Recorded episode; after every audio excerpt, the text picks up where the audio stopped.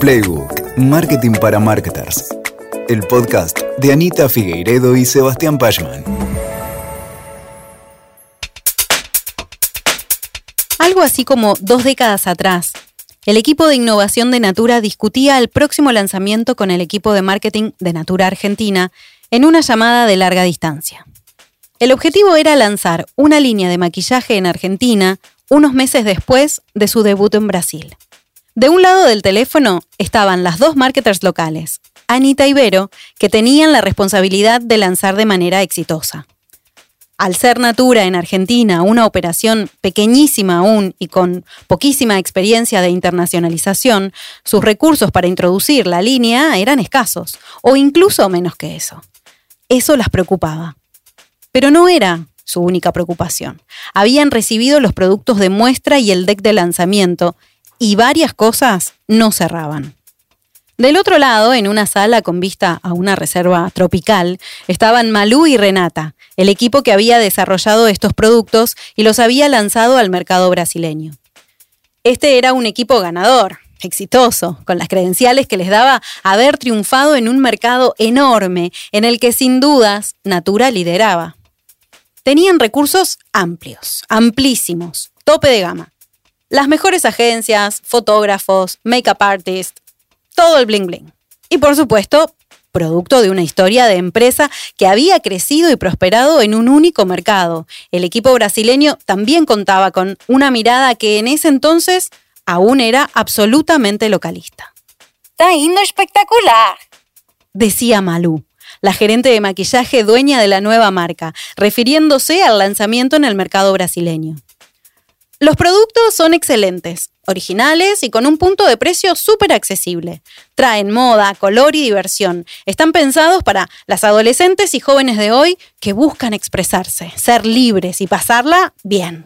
La idea es que la marca represente e inspire diversidad, que cada persona use el maquillaje para expresarse y revelarse al mundo. Conceptualmente es una línea que está adelantada con la época, agregó Renata, la jefa de Malú. Le pusimos fases por su significado. El nombre nos inspira y nos propone esa diversidad pensando en un maquillaje que sea realmente para todas las personas. Del lado argentino, las marketers miraban el packaging negro y leían la marca impresa en los envases. FACES. F-A-C-E-S. Una de ellas consultó. Ah, entonces vamos a pronunciarla en inglés? ¿Decirlo como faces? ¿Es para hacer alguna alusión a distintos rostros y diversidad? No está mal. Las brasileñas respondieron, no, es faces, que en portugués también quiere decir rostros. No usamos palabras en inglés en natura, chicas, ya lo saben, aleccionó Malú. Las argentinas se preocuparon. Acá, si decimos fases, las personas van a pensar en las fases de la luna, por ejemplo, o las fases de un proyecto, y van a creer que está mal escrito porque esa palabra es con S, no con C, como lo escribe la marca. Pero Renata la cortó. No, acá en Brasil también fases de la luna se escribe con S. Esta es una palabra distinta. Tenemos que decir fases, no faces. Las argentinas suspiraron. Acostumbradas a tener que explicar portugués a sus clientas y clientes, cruzaron miradas, desistieron de ese tema y arremetieron con otros que también apremiaban. Hablemos entonces de los colores, dijeron las argentinas. ¿Las muestras que recibimos son de toda la línea? ¿Dónde están entonces los colores claros de la base de maquillaje? ¿Dónde están las paletas frías? Nos están proponiendo duraznos y amarillos, dorados, y acá la calle y la moda es plata, perla, celeste. Vero, la maquilladora de Natura Argentina, ya casi hiperventilada, preguntó, ¿y los rosas? ¿Y los tonos de labial más claros y acordes con el uso local? Las argentinas les explicaron que los colores que usamos para maquillarnos, los considerados básicos, no se parecían a esta primera colección. E incluso marcaron que la conceptualización de la línea estaba más puesta en productos de labios que en productos de ojos, cuando acá el maquillaje acentúa más la mirada que la boca. Las brasileñas tomaban nota, pero no decían nada. La línea ya estaba pensada, desarrollada, lista. Los próximos productos iban a demorar al menos un año. Te quiero comentar también acerca de las fotos del lanzamiento, dijo Vero. ¿Será posible que en el próximo shooting puedan incluir personas más parecidas a nosotras? Estas fotos que sacaron son espectaculares, pero no hay mujeres que se parezcan a las argentinas. Si queremos vender, creo que tenemos que acercarnos un poco más al mercado local. La conversación siguió así por 30 o 40 minutos más. Idas y vueltas y más idas y vueltas. El Team Brasil se llevó una lista de cosas para hacer. Traducir bien los nombres de producto en español, mal traducidos. Una lista de productos de maquillaje para colocar en el roadmap de la marca con el objetivo de completarla desde el punto de vista de la audiencia argentina el pedido de fabricación de tonos que en Brasil no serían buenos vendedores, pero que en Argentina seguramente iban a ser productos con riesgo de quiebre de stock. Ah, y el recordatorio de que los derechos sobre las imágenes tenían que ser negociados también para Argentina, que no tenía presupuesto para desarrollar una gran campaña. Por su lado, el team de las argentinas también se llevó tarea, porque en Argentina temas como diversidad y sustentabilidad estaban bastante menos instalados que en Brasil. ¿Cómo introducían una marca que conceptualmente estaba adelantada al mercado? ¿Cómo iban a hablar de maquillaje si la categoría era en el país habitualmente súper sexy y estereotipada, con vender desde el modo natura que no replicaba estos mensajes? Definitivamente ambos equipos tenían mucho, mucho trabajo por delante en los próximos meses. Hola, soy Lula Sarte, marketer, actriz de voz, estudiante de locución, madre de dos y miembro del equipo de Proteína Marketing. ¿Y esto? Es Playbook. Entrar en nuevos mercados es siempre una aventura y las aventuras, por supuesto, implican riesgos grandes y riesgos pequeños. Salir al mercado por primera vez con tu producto o servicio o ir más allá del mercado actual, llegando a nuevos territorios o a nuevas audiencias, es un desafío que no debemos subestimar. El camino para hacerlo de la mejor manera posible es tener una estrategia de go-to-market completa, bien pensada e informada, que nos ayude a dar pasos firmes y a minimizar el riesgo que finalmente asumamos. En este episodio vamos a conversar acerca de la estrategia de go-to-market. Hablaremos de los siguientes temas. ¿Qué es una estrategia de go-to-market y cuál es la importancia de tenerla? ¿Cómo debemos mirar, evaluar y entender a los mercados en los que vamos a operar? ¿Y qué factores tener en cuenta al evaluar los ajustes que serán necesarios en la propuesta de valor y en la comunicación hacia estos mercados? ¿Empezamos? Hola Anita, hola Sebas. Les doy la bienvenida a un nuevo episodio de Playbook. Hola Lu, hola Anita. Qué lindo volver a encontrarnos acá. Y hola a vos que estás del otro lado, que vas a estar presenciando este, este gran tema del día de hoy. ¿eh? Hola Lu, hola Sebas, qué alegría estar acá. Hola a vos también que nos estás escuchando. Bueno, antes que nada, Anita, vos tenías que hacer un disclaimer, ¿correcto? Cierto. Quiero aclarar algo respecto de la historia que Lu acaba de contar a modo de super disclaimer. Esta es una de las tantas historias que tenemos en la memoria, iguales a muchas otras, ¿no? Que contamos al principio del episodio. Son situaciones que nos encontramos en este caso al lanzar productos en mercados para los cuales no fueron pensados originalmente. Este es un caso que en particular, como sucedió hace muchos, muchos años, es difícil para mí recordar si la conversación sucedió exactamente así como Lula contó. Eh, por eso los nombres que puse de las personas los cambié. ¿eh? Y para aclarar que esta es una, quería aclarar que esta es una situación totalmente aproximada, no es que fue exactamente así. Eh, creo igualmente que refleja bien y sin exagerar las múltiples diferencias y barreras culturales que nos vamos a encontrar al, como se llama en, la jerga, tropicalizar una marca para un mercado distinto. Esta es una historia de mi época de Natura, la traté de reconstruir, pero pasaron 20 años. así que no garantizo. Eh, otro día les cuento cómo eh, lanzamos Natura Crianza con sitio de Dupicapau Amarelo, que es una licencia como Mafalda ya, ¿no? Tenemos que lanzar acá.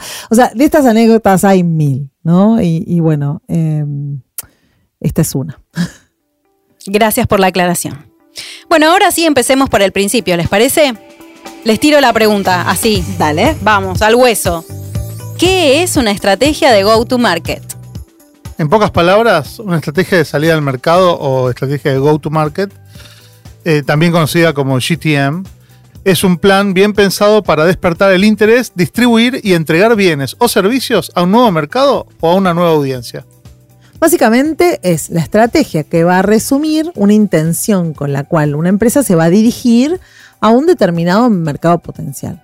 Por supuesto va a buscar garantizar el éxito en ese lanzamiento y asegurarse de que se elige un camino que es correcto para colocar, posicionar, promover a un determinado producto frente a una determinada audiencia. Generalmente involucra un plan de marketing y un plan comercial. La estrategia de go-to-market por excelencia es lanzar la marca al mercado por primera vez. Es entender cómo va a ser el hola mundo de la marca. En este episodio vamos a hablar tanto de la estrategia de salida al mercado por primera vez, en el caso, por ejemplo, de una startup que está lanzando su producto o servicio, como también de expandirse a nuevos mercados o a nuevas audiencias. Acción que implica muchos de los mismos riesgos que abrir y lanzar un nuevo negocio desde cero y que puede ser igual de complicado y abrumador. Ambas estrategias implican entender a un cliente y a un mercado, el lanzamiento de productos y servicios eligiendo canales, precios, dinámicas comerciales, la creación de awareness de la marca y la generación de demanda para estos productos o servicios que introdujimos. Siempre que lancemos un producto o servicio al mercado, vamos a necesitar una estrategia de este tipo. Esto incluye, como decía Sebas, por ejemplo, lanzar un producto nuevo en un mercado existente. Por ejemplo, una marca de ropa que ya está consolidada lanza una línea de productos de belleza que está destinado al mismo cliente de la marca. Pero también la segunda opción es lanzar un producto existente en un mercado nuevo. Por ejemplo, una cadena local de supermercados que se expande a otra provincia o a otro país. Y finalmente, un producto nuevo en un mercado nuevo. Por ejemplo, una startup, como decía Sebas, que lanza una plataforma o una aplicación digital en un mercado, ¿eh? por primera vez. Por eso, incluso las empresas súper consolidadas y un montón de años necesitan contar con estrategias de go-to-market. Incluso estas empresas que ya tuvieron éxito con productos similares o con otros lanzamientos, esto es importante, podrían no tener los mismos resultados en una nueva iniciativa. Es decir, la estrategia de go-to-market implica riesgos totalmente nuevos. Si pensamos entonces en salir a un mercado nuevo, con una propuesta de valor que ya tenemos, en una primera instancia, ¿qué elementos se juegan en ese tipo de estrategia de go-to-market? Bueno, eh, entonces, al construir una estrategia de go-to-market para entrar en un mercado nuevo con una propuesta de valor que ya tengo, entran en juego y tenemos que tener en cuenta los siguientes elementos. El tamaño del mercado, a dónde vamos. El desarrollo de ese mercado y la presencia de competidores y productos sustitutos. Las diferencias y similitudes de la audiencia target en comparación con nuestra audiencia actual. Las diferencias y similitudes del customer journey del cliente. Porque por ahí la, la audiencia es la misma, se comporta parecido y tiene distinto customer journey. O sea, y después eh, las diferencias entre el mercado local que ya operamos y el nuevo mercado, todas las diferencias que tienen que ver con el entorno, el posible ajuste que puede llegar a ser necesario para esa propuesta de valor al nuevo mercado, porque tal vez no la podemos lanzar tal cual, el enfoque local o la tropicalización que le tenemos que hacer a la, a la comunicación y al marketing, o al proceso comercial, o a la estrategia de canales, o a la estrategia de precios, o a la comunicación. ¿no? Entonces, básicamente, estos son los elementos que tenemos que considerar. Observar todos estos elementos en conjunto nos va a permitir formar una estrategia que garantice un buen ajuste entre el producto o servicio y el nuevo mercado o nueva audiencia. Ok, hasta acá, pero ¿qué hay que evaluar? O sea, ¿qué hay que hacer y qué hay que saber antes de decidirse a entrar a un nuevo mercado? Bueno, antes de arrancar, diría que primero hay que asegurarnos de que nuestra compañía está lista y decidida a ingresar a un nuevo mercado. Re puede pasar que no, ¿no? Claro, puede pasar. Pensemos para eso cómo estamos en estos cuatro aspectos. Primero, las metas claras. Antes de tomar decisiones estratégicas es importante hacerse esta pregunta. ¿Qué queremos lograr con esta expansión? Es importante ser específicos acerca del objetivo final y saber bien cómo vamos a medir el éxito. Segundo, las capacidades internas necesarias. Considera qué capacidades necesitas internamente para que la expansión de la marca sea exitosa. ¿Necesitas invertir en infraestructura? ¿Cuánto costará y qué presupuesto y recursos adicionales podremos asignar a la expansión? Tercero, las personas correctas. Pensá detenidamente en las personas de tu equipo. ¿Tenés a las personas correctas? ¿Podés asignar estas personas a estas tareas y prescindir de ellas en las tareas que hoy están realizando? Además, está bueno entender cuál es tu habilidad y capacidad para convocar a nuevo talento.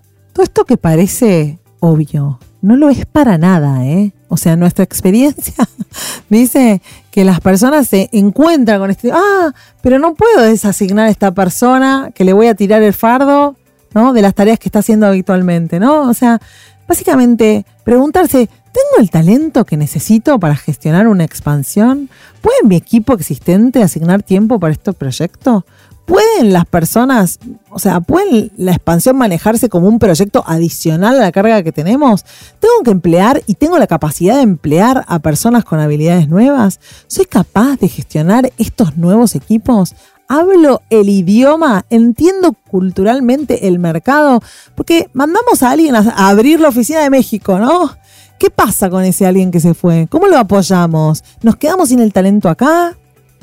O No si sé. vendemos desde Misterio. acá. O si vendemos desde acá. Sí, sí. ¿Qué experto en comercio exterior tengo? tenemos? ¿Tenés O- un- algo a control, a control remoto? ¿Se puede manejar o no se puede manejar? ¿Vendo igual? ¿Cómo se vende allá? ¿Cómo? Bueno, en fin.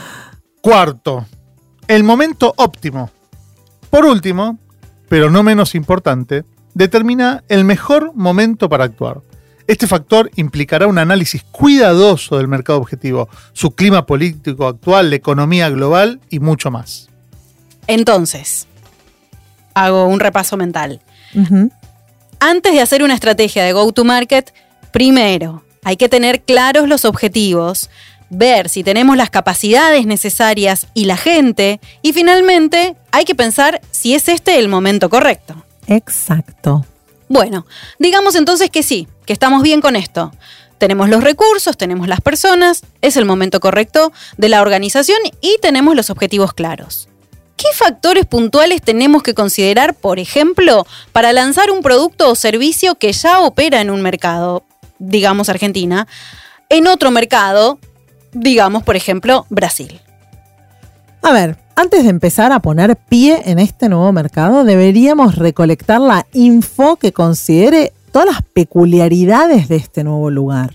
Para esto hay que hacer una investigación de mercado formal o al menos informal, que nos dé información sobre varias características, en este caso del mercado brasileño, ¿no? Y observar qué, o sea, cómo juega esto con mucha atención para que podamos evitar sorpresas desagradables en el futuro. ¿Y qué tipo de cosas tenemos que observar en este estudio? Por decir algo, lo primero podría ser profundizar sobre la situación económica, evaluando el estado de la economía del país al que elegimos y ver cómo encaja con la situación que estamos viviendo en nuestro mercado de origen. Eso puede ser una primera cosa. Y hay, hay muchos ejemplos de marcas que quieren internacionalizarse y no tienen en cuenta la situación particular del país en el que desembarcan. O, por ejemplo, cómo articulan las realidades del país de origen con el país de destino. Y hay muchos ejemplos de marcas que vinieron a Argentina sin saber a qué se tenían. Es cierto, hay muchos, hay muchos. Eh, sumado a la situación económica, el segundo punto sería analizar el estado de las leyes y las regulaciones locales. ¿eh? Seguro, eh, muchas personas recuerdan la historia de internacionalización de Uber y sus problemas legales en cada mercado en el que intentó desembarcar y finalmente desembarcó. Por supuesto, en algunos países esta internacionalización costó mucho más que en otros. ¿Cómo olvidarlo, no? También es importante comprender la política local. Imagínense, ¿no? Algunos mercados pueden no resultar tan adecuados para nuestro producto o servicio debido a un clima político hostil o a una inestabilidad política en general. Pensemos, por ejemplo, la presencia del sindicato de camioneros en Argentina y cómo esto afecta a la industria logística. ¿Te imaginas un nuevo jugador logístico que no tuvo en cuenta el peso del sindicato en un plan de go-to-market? Sería tremendo, tremendo, ¿no? es muy importante este, este análisis político del, del mercado al, al que vamos. Fundamental, sí, Re. sí, sí, fundamental. Y hay una herramienta muy sencilla que se enseña en todas las escuelas de negocio y que es una palabra que sirve para no omitir ninguno de estos temas que estamos mencionando y que se llama análisis PESTEL.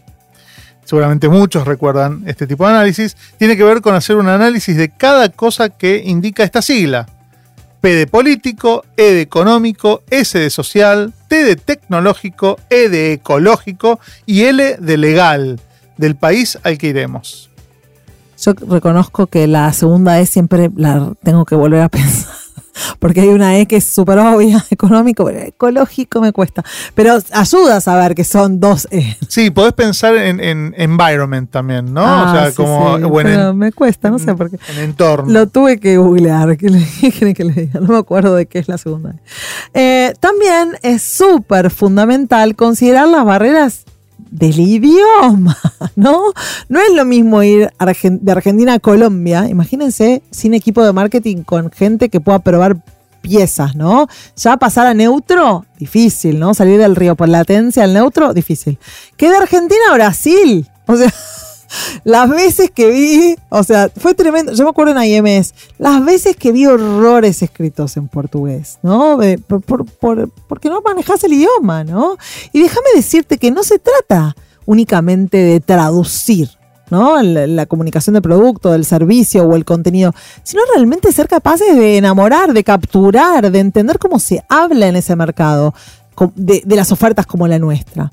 Me acuerdo también de mi paso por Avon, descubrir muchas veces en, en Brasil eh, que el mercado es tremendamente nacionalista y está 100% enfocado en sí mismo. Un perfume, por ejemplo, funcionaba mucho mejor si tenía el endorsement o la imagen de una actriz local. A pesar de que a veces teníamos la imagen internacional, ¿no? De la actriz súper, súper internacional. Me acuerdo, por ejemplo, no sé, Salma Hayek, ¿no? Salma Hayek en uno de los perfumes que se llamaba Today, en Brasil no vendía. Y pusimos una actriz mucho menos reconocida, brasileña, que, mucho menos que Salma, brasileña, y el perfume levantó. Claro, ¿no? pero Porque- era local. pero claro que entendimos que al mercado no le interesaba, No le interesaba. Salma, ¿no? O sea, no le interesaba el resto. Eh, y eso hay que entenderlo, ¿no? Sí, y vale también hacer un análisis de sensibilidad de precio, porque es frecuente que las relaciones de precio entre los distintos bienes y servicios no se mantengan de un mercado a otro. Esto pasa incluso de un territorio de un país a otro territorio del mismo país. Tenemos que observar entonces algunos factores como la cantidad promedio de ingresos disponibles de los residentes del mercado, el acceso al crédito, el acceso a la financiación. En Chile, por ejemplo, el acceso al crédito es alto y eso supone también una población con tasas de endeudamiento mucho más elevadas que las de Argentina. Eso cambia radicalmente algunas cuestiones. Fundamentalmente también estar alertas a temas como la estacionalidad, la geografía, tanto las distintas realidades geográficas como las estaciones invertidas entre los hemisferios norte y sur pueden tener un gran impacto en la demanda de un producto y de servicio. No es lo mismo Navidad en invierno que Navidad en verano, por ejemplo. Entonces, para vender eso te cambia mucho. Entendimos. Hay que hacer el análisis PESTEL, considerar el idioma, hacer un análisis de sensibilidad de precio y estar atentos a la geografía y a la estacionalidad. ¿Hay algo más? Obvio. Tenemos que tener en cuenta también el nivel de desarrollo del mercado. Hay países más abiertos o más desarrollados que otros, en donde los mercados tienen presencia directa de los grandes jugadores de nuestra industria, por ejemplo. ¿no? Eh, otros son más cerrados o están menos desarrollados, entonces la competencia está más circunscripta al territorio local, porque los consumidores o decisores, las decisoras, no tienen acceso a grandes jugadores internacionales. Me, me hace acordar esto a el éxito de Coldplay, ¿no? En Argentina. Y hay decís, ¿por qué este fenómeno en Argentina, no? ¿Por qué tan...? Y un poco también tiene que ver con la cantidad de, de espectáculos que vienen en Argentina, ¿no? O sea, es como la oportunidad única, ¿no? O sea, es como... Hay algo de eso. Sí, ¿no? y también jue- juega con, con esto de mercados desarrollados. eh, no solamente a nivel económico, de desarrollo del PBI, o si las, las economías son más abiertas o más cerradas, sino también si son mercados que están más educados o Sí. no en el tema de tu marca o en el tema de tu categoría de producto. Si, hay, si es un mercado que tiene cierto track record en, en, en- en- la categoría o si vos estás inaugurando la categoría en, ese, en esa región. O si mira para afuera el mercado, no, porque.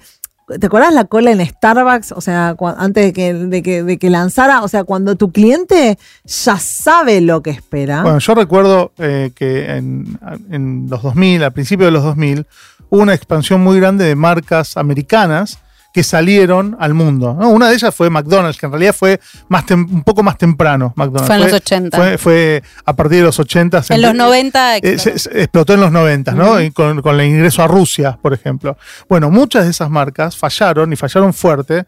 Y una fue Staples, y me acuerdo perfecto porque nos lo contaban, que una de sus primeras incursiones fue en el mercado español y trataron de hacerlo con management americano y con metodología de trabajo y de negocios americana y fue un fiasco. No funcionó. Tanto es así que cuando vinieron a Argentina y compraron la operación local, una de las cosas que nos decían permanentemente era, ustedes conocen este mercado, háganlo como ustedes saben. Aprendieron, la- aprendieron por las malas. Bueno, esto me trae a un punto más que es entender las diferencias en la idiosincrasia de las personas, ¿no es cierto? De los mercados. Exacto, entrar en un mercado, en un país diferente, nos obliga también a entender en qué aspectos somos distintos de un país a otro.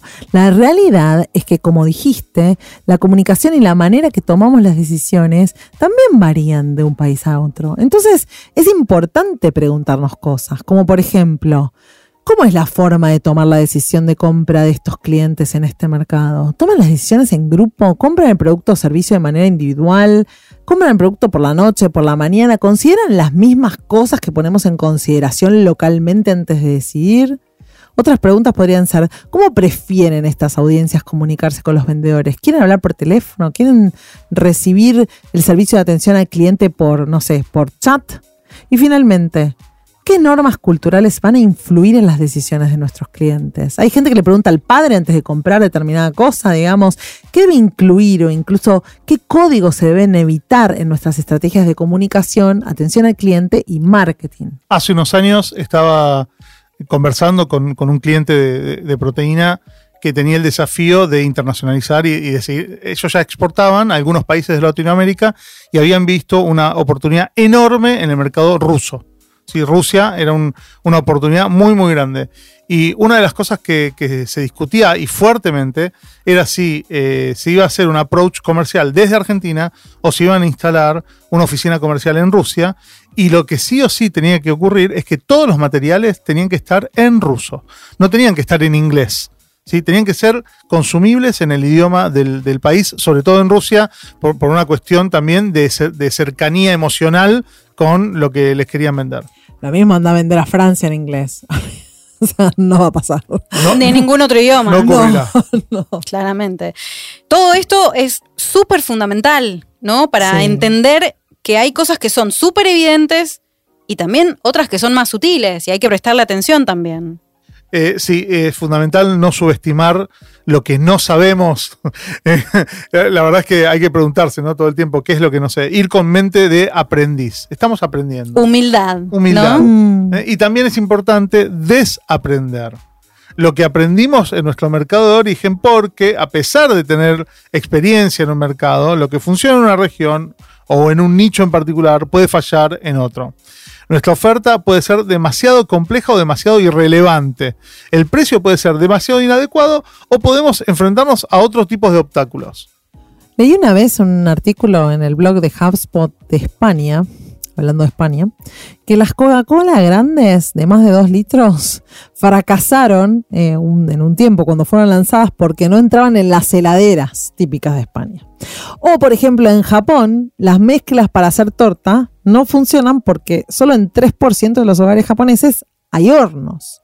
Cosas así no son cosas que se nos van a ocurrir si pensamos en lo que es normal o habitual en un país como el nuestro, ¿no? Sí, en algunos países, por ejemplo, no hay bidet. Fíjate, ¿no? Tan, tan sencillo. En nuestro Para país, nosotros. de hecho, en nuestro Sí. país no hay un alto porcentaje de lavavajillas, cosa que Y en otro lado es como un Es- lavarropas, más es como que- que el- tiene que estar. lo básico. Tener, no. A nadie se le ocurre, claro. No. Bueno, esas son las cosas que tenemos que aprender y, e interpretar y mirar antes de lanzar un producto. En el caso del B2B, ¿sí? entender cómo se trabaja en los di- diferentes países es primordial. ¿Qué aspectos culturales atraviesan a esos decisores y a esas decisoras? Clarísimos estos ejemplos para entender que no tenemos que asumir nada. Es necesario repasar todo de cara al cliente, empezar de cero. Las sinergias van a venir y seguramente capitalizaremos algunos aprendizajes que hicimos en el mercado actual, pero que no se nos dé por pensar que porque nos fue bien en un lugar, nos va a ir bien necesariamente en el otro. De hecho, vamos a tener que volver a validar el product market fit para cada uno de los mercados a los que querramos entrar. Y cuando tenemos el panorama claro, ¿qué hacemos? Ahí sí, tenemos que plantear una estrategia de entrada al mercado. La globalización nos cambió la forma en la que las empresas abordamos nuestras estrategias de distribución y de comercialización. Hoy, por ejemplo, muchas de las marcas que llegan a un mercado ya son conocidas por la audiencia nueva, como recién mencionaba en el ejemplo de Starbucks, ¿no? Ese primer local y la fila que tenía sin inversión en publicidad, ¿no? Claro, el cliente ya sabe no solamente respecto de jugadores nacionales, sino también respecto de internacionales. Eh, por ejemplo, si pensamos en la producción física de un producto tangible, la fabricación se puede extender en otros lugares del mundo. No es fácil, pero se puede hacer. Y los productos se pueden también entregar en diferentes lugares del planeta. El tema es que también es un tema que no, no es tan fácil actualmente. Quizás hace 5 o 10 años ese tipo de logística era mucho más sencilla, pero en la post-pandemia ¿sí? hay, hay una cuestión de priorización de mercados que algunos mercados quedan afuera. Entonces vos tenés que esperar que de China entreguen en Holanda antes que en Argentina y después en Argentina. Eh, la- las cadenas logísticas realmente se han complejizado. Y, eso lo tenés que tener en cuenta si vas a desembarcar en algún mercado internacional. Y para las empresas de software, las fronteras geográficas eh, a menudo solamente importan en términos de legislación, ¿no? de contratación de talentos, movimientos financieros y algunas barreras lingüísticas, aunque en software ya todos hablan en inglés. ¿no? Incluso grandes compañías como Atlassian o como Globant, Argentina, eh, se han internacionalizado desde lugares muy remotos. ¿Sí? Atlassian desde Australia y Globant, que es un jugador hoy por hoy global y realmente de mucha relevancia en su sector, desde Argentina al mundo. Y me imagino que la compañía debe decidir también qué tipo de presencia tiene en el mercado en el que ingresa. Claro, un tema a pensar detenidamente antes de lanzar en un mercado es cómo elegir los canales de distribución en ese nuevo mercado. Muchas compañías van a optar por la internacionalización a través de distribuidores o de socios externos. Esto es más económico que montar una operación completa, pero por supuesto implica un riesgo y el aprendizaje seguro que es mucho más lento. La distribución directa, que es la alternativa contraria, se produce a través de canales que son propios de la empresa. Y cada vez más empresas se están moviendo en esta dirección, que vendría a ser el D2C, ¿sí? por ejemplo. ¿no? Eso es, un- es una tendencia. Esto porque permite a las empresas eliminar a los intermediarios y hacerse dueños, o sea, adueñarse de cada parte de la operación, lo que resulta en general en una mayor satisfacción del cliente, una mejor experiencia y un aprendizaje más veloz. ¿Y qué otras cosas hay que considerar? Un punto importante también es el tema de habilitar los métodos y condiciones de pagos correctas. Me acuerdo en Brasil en el año 2000, ¿no? En San Pablo. Casi no manejaban efectivo y pagaban hasta el taxi con un cheque. Esto, por supuesto, no era así en el nordeste de Brasil, y mucho menos era algo que pasaba en otros lados de Latinoamérica. Y ahora, bueno, por supuesto, esto no se mantuvo, pero ya que estamos mencionando nuevamente Brasil, digamos, si vas a llevar tu marca a Brasil, vas a aprender rápido que Brasil no es uno. Hay cinco Brasil, cinco regiones que son mercados muy diferentes y dentro de ellos las metrópolis como San Pablo y Río son otra historia. Bueno, la internacionalización de OfficeNet en su momento solo fue posible po- con equipo brasilero. Re. ¿Mm? Eh, volviendo a la pregunta de Lu de qué otras cosas hay que considerar, ¿sí? Eh, yo creo que todos los elementos del marketing mix tienen que ser observados frente al nuevo mercado y a una nueva audiencia. Y también tenemos que considerar ajustes en el producto o en la propuesta de valor, eh, digamos, que vamos a estar ofreciendo en ese mercado, porque algunas cosas pueden no llegar a hacer sentido. Totalmente. Dentro de estos hay ajustes que son clásicos, como el tema marcario. Por ejemplo, en mis pichos, ¿eh? es mis pichos solo en Argentina, ya que es un naming que no hace ningún sentido en otros mercados de Latinoamérica, en donde es Oliver Pets, ¿no? Otros ejemplos de naming podrían ser el tema de las leyes, que compró las papas fritas Walkers en UK y decidió no cambiar la marca. Hoy son dos propuestas de valor muy similares, pero que mantienen algunas diferencias de tamaño de porción, de sabores y, como les contaba, la marca. A veces esto puede ser un tema de registro.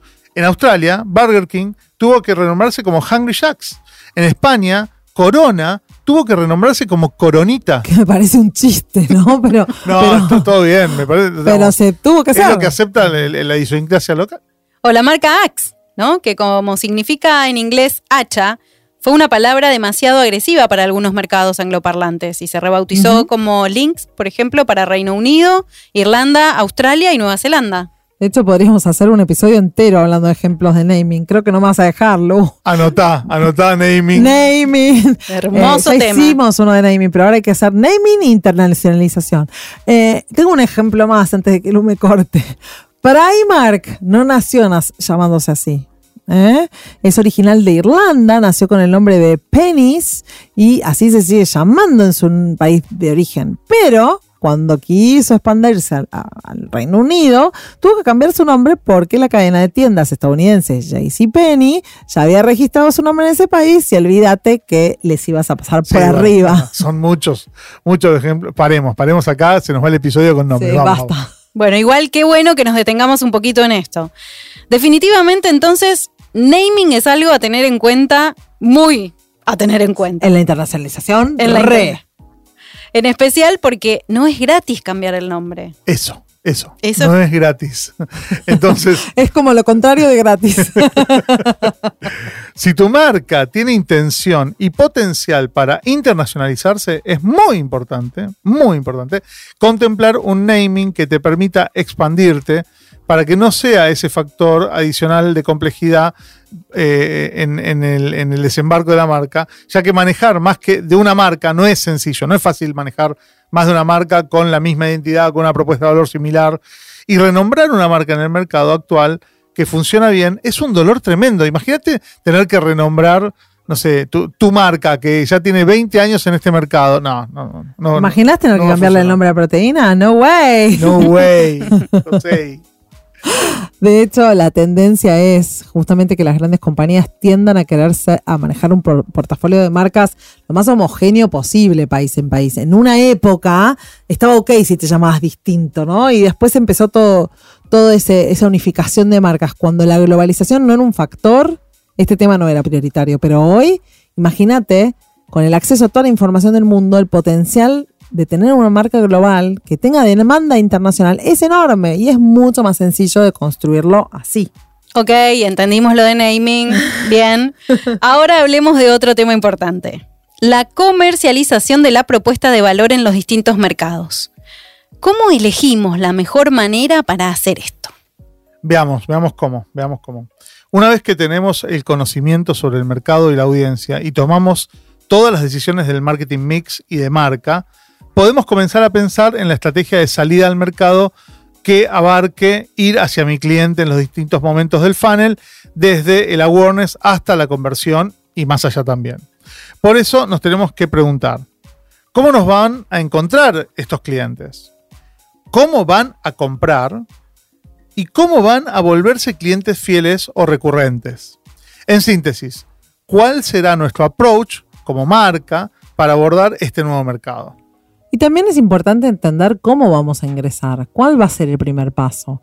¿Vamos a hacer una prueba de mercado? ¿Vamos a llegar pisando fuerte? ¿Vamos a anunciar nuestra llegada antes de poner el pie en el lugar? ¿O vamos a primero garantizar que todo funciona perfecto antes de comunicar? Esta respuesta me dispara una pregunta, que tiene que ver un poco con el tema de la prueba que mencionaba Anita, pero a la vez entrando en un nuevo terreno. Porque todo lo que hablamos es genial como consejos generales. Pero cada vez más vemos que hay una especie de receta para que las empresas, que por su propuesta de valor tienen más capacidad de ser internacionalizadas con mayor facilidad y estas son las empresas de productos digitales. ¿Me siguen? Hay una manera de hacer go-to-market específica para productos digitales.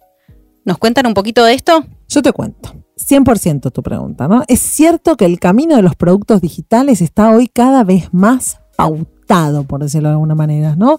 Y se puede identificar recetas o formas habituales para lanzarlos. Esto es así porque realmente hay mucha potencialidad en un buen producto digital. Su capacidad de convertirse en una compañía que escale es enorme, ¿no? Esa, capacidad es enorme, siempre y cuando resuelva realmente necesidades reales, ¿no? Entonces, para los productos digitales que abarcan compañías de software as a service o videojuegos o fintech y muchas más similares, podemos identificar esos patrones que decías vos, ¿no? Por ejemplo, se habla en los go-to-market de instancias o momentos de salida al mercado, ¿no? Entonces, por ejemplo, tenemos el momento pre-alfa, el alfa, el beta, que puede ser cerrado y o abierto, y después eh, directamente abierto, si no, también puede ser, y luego una fase que se llama General Availability, ¿no? La GA, ¿no? Si bien muchos de nuestros oyentes ya habrán escuchado de estos distintos momentos en el go-to-market de productos digitales. Les pido, ¿nos podrían explicar, para quien no escuchó hablar de esto antes, nos explican un poquito más? Dale, dale. Recorramos estas instancias. El momento alfa viene, obviamente, del griego. Alfa, por supuesto, es la primera letra del alfabeto griego y la versión alfa de un producto digital es la primera versión funcional del mismo. Normalmente es una versión inestable y que tiene una cantidad de bugs importantes.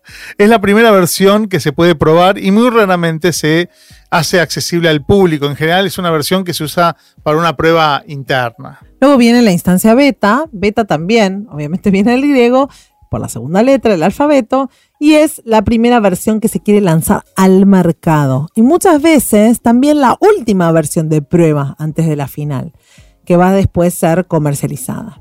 Esta versión, la beta, se puede presentar al mercado de manera cerrada, donde solo se puede probar por invitación o de manera abierta para que la pruebe quien quiera probarla. De cualquier manera, el solo hecho de que sea una versión beta comunica que no es una versión definitiva y que, casi seguro, no será lo suficientemente estable y tendrá bugs y necesidad de modificaciones. El objetivo de tener una versión beta es el de iterar con usuarios reales para poder seguir mejorando y para encontrar los problemas de este producto. Por último, tenemos la versión de General Availability o GA. Esta es la, la, versión a la que se le han aplicado todos los cambios y todas las modificaciones que fueron resultantes de la de los aprendizajes que hicimos durante la versión beta, ¿no? Y, por lo tanto es la candidata a ser la comercializada, la versión comunicada, comercializada y, y, el producto más final. De cualquier manera, cuando hablamos de producto final, en esta época el concepto no es que sea una versión para siempre, ¿no? Seguimos esperando siempre mejoras, iteraciones en los productos digitales. Estas versiones entonces después se enumeran, dicen la versión 1.0, 1.1, 2.0 y etcétera. Esto es así para la mayoría de los productos digitales, salvo para los que sí alcanzan versiones definitivas, como por ejemplo algunos videojuegos que una vez publicados no se modifican. Pero cada vez hay menos de estos ejemplos. También, como segundo disclaimer del día, voy a agregar que hay clasificaciones intermedias entre la versión beta y la versión de GA, que algunas empresas utilizan. No entramos en esas clasificaciones porque la idea se entiende, con esta división que hicimos más general, que además es la que más se utiliza. ¿Y cómo afectan estas distintas versiones al plan de go-to-market? Y mira, lo afectan un montón, porque van dando distintos momentos en la salida al mercado. Eh, no se sale a comunicar de 0 a 100, sino que se va contando la propuesta de valor en diferentes instancias y se va liberando la información a distintos públicos en diferentes momentos. Y los momentos a veces están asociados con distintos logros y no tienen que ver con el calendario. Entonces hay productos que se mantienen por un largo tiempo en beta. Incluso hay productos en beta permanente o perpetua, que no diría que es el caso ni más frecuente ni más recomendado, pero existe. Bueno, volvamos a los productos y servicios. En general, digitales o no. Avancemos un último paso. ¿Cómo deberíamos pensar las estrategias de go-to-market?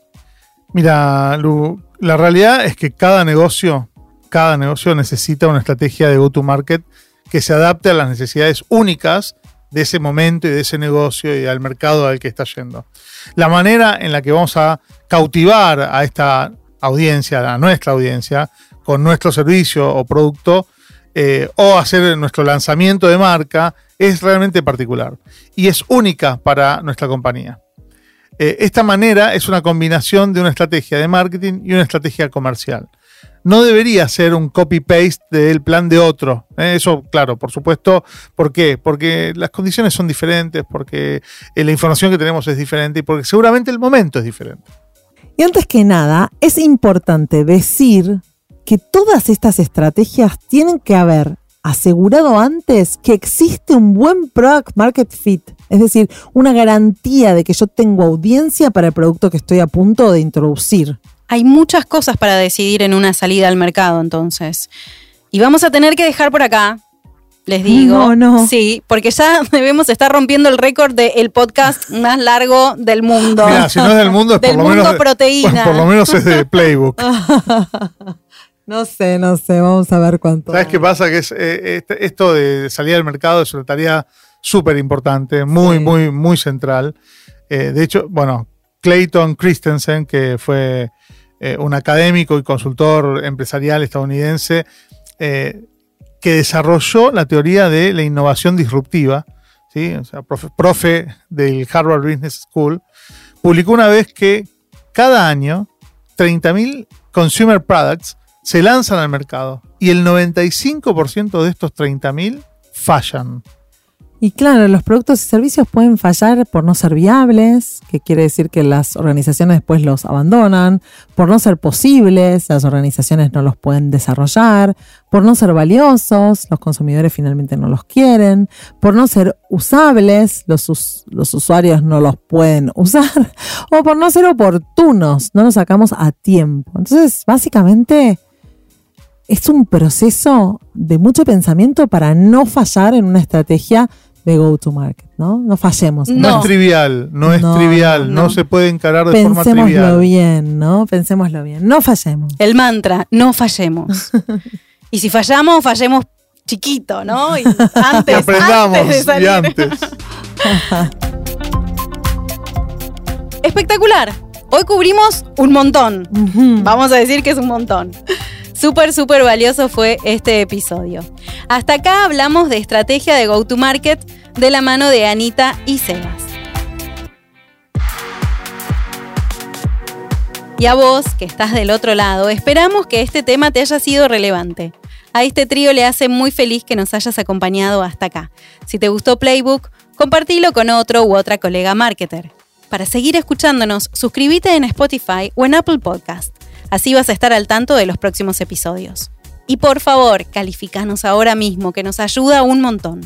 También, si querés, podés buscar la transcripción de este episodio en proteína.marketing barra playbook. Playbook es un podcast original de marketing estratégico pensado para marketers, creado por Sebas Pashman y Anita Figueiredo, con el propósito de contribuir al desarrollo de la disciplina. Gracias por sumarte y hasta dentro de 15 días. Escuchaste Playbook, Marketing para Marketers. WeToker. Sumamos las partes.